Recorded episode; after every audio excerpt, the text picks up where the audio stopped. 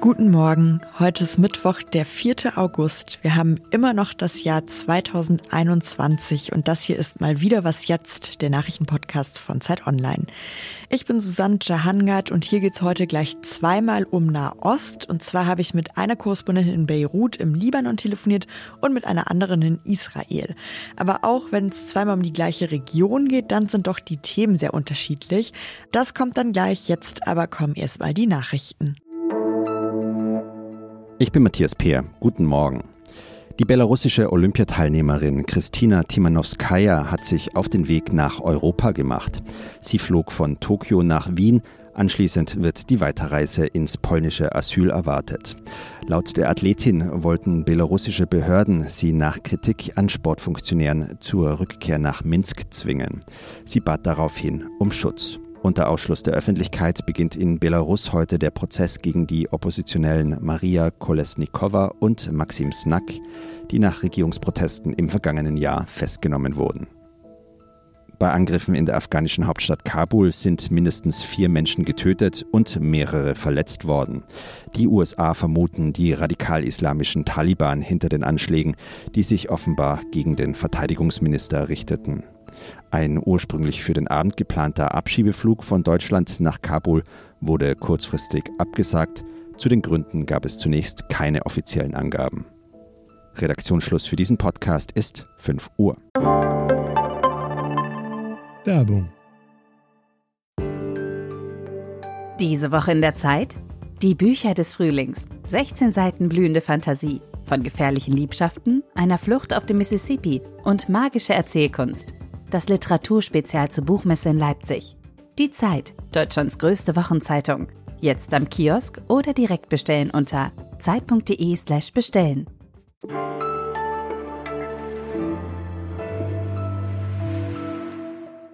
Die große Explosion im Hafen von Beirut ist heute auf den Tag genau ein Jahr her. Mehrere Tonnen eines chemischen Salzes sind damals ja explodiert und haben große Teile der libanesischen Hauptstadt zerstört. Wie es den Menschen in Beirut jetzt genau ein Jahr später geht, darüber spreche ich jetzt mit Stella Menner. Sie ist Freikorrespondentin im Libanon und Autorin für Z Online. Hallo Stella. Hallo Susanne. Stella, ich habe gerade schon gesagt, bei der Explosion letztes Jahr wurden tatsächlich große Teile von Beirut zerstört. Wie ist es denn jetzt ein Jahr später? Ist immer noch so viel kaputt oder konnte auch schon viel wieder aufgebaut werden? Also die Zerstörung ist auf jeden Fall immer noch sichtbar. Es gibt viele Häuser, die immer noch keine Fenster haben. Bei mir in der Nähe ist zum Beispiel das Krankenhaus St. George. Das hat immer noch keine Fenster. Es gibt auch noch äh, Gebäude, die teilweise eingestürzt sind, ähm, wo die Mauern so ineinander zusammengesackt sind.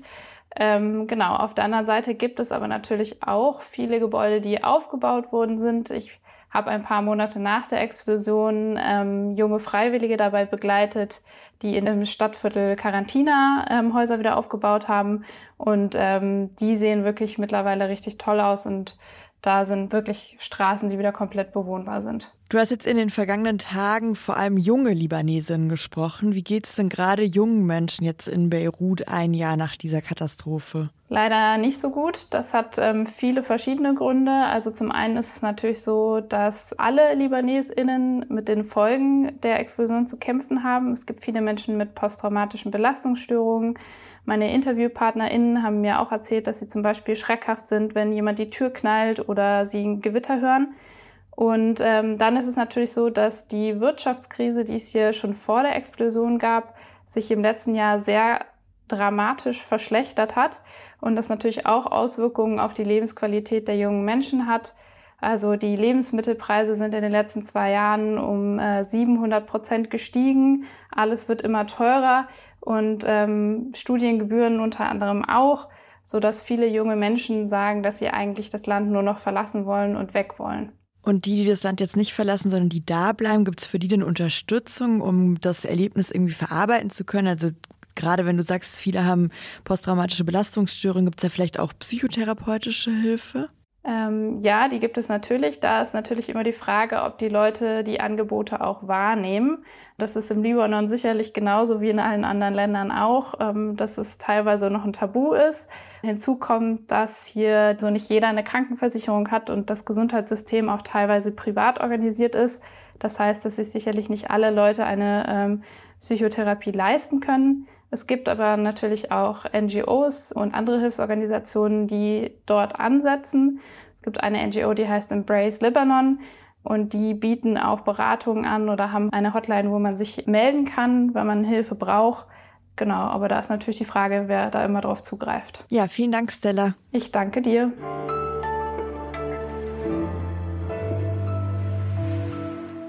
Und sonst so?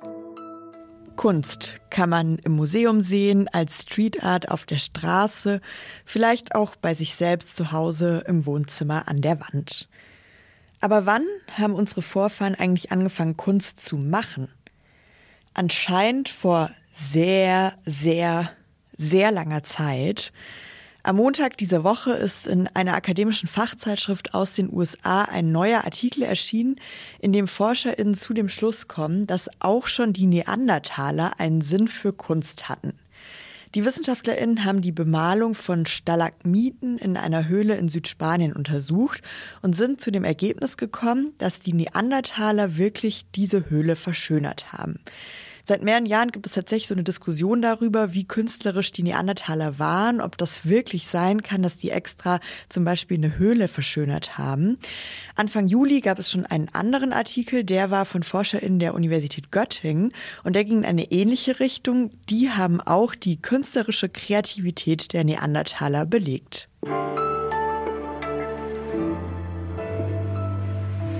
Ohne Wasser können wir alle nicht überleben. Das klingt jetzt wie so eine absolut unnötige Binsenweisheit, weil es ist uns allen klar. Und eigentlich klar ist uns auch allen, Wasser ist in der Welt sehr ungleich verteilt.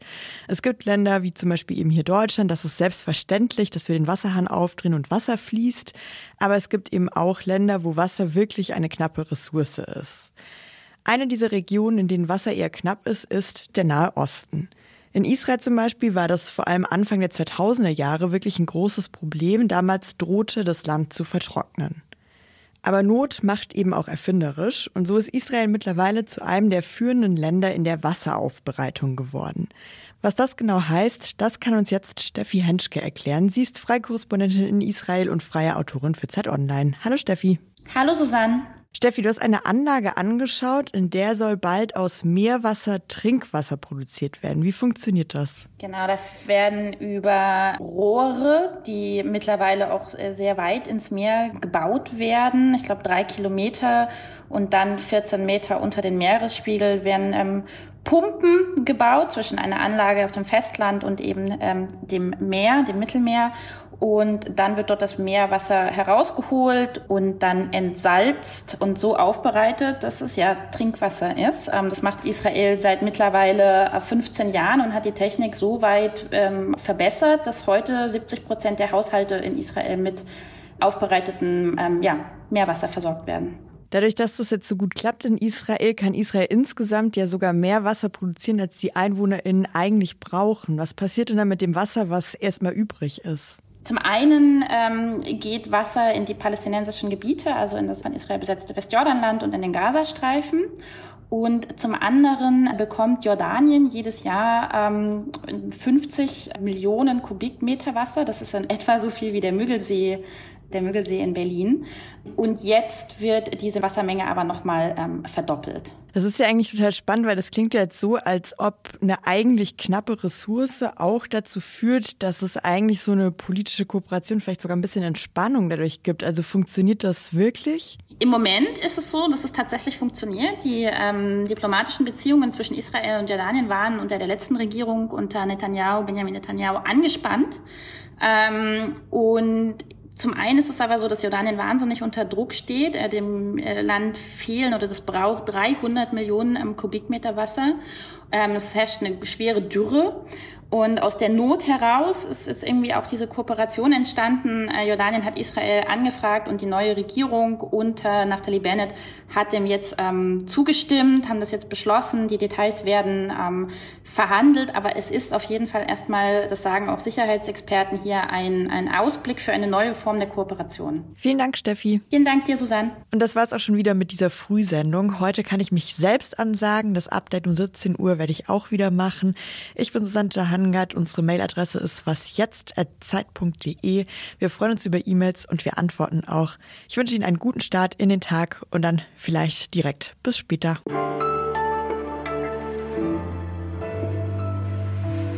Taxifahrer, der mich äh, zu der Anlage brachte, hat es gar nicht verstanden, wo ich hin will, bis wir davor standen. Und er meinte, ah, hier kommt unser Wasser her. Ähm, und auch der Experte, den ich da traf, der meinte, die meisten Israelis, denen ist, glaube ich, vermutlich nicht bewusst, dass ihr Trinkwasser mittlerweile aus diesen äh, komischen Betonanlagen kommt.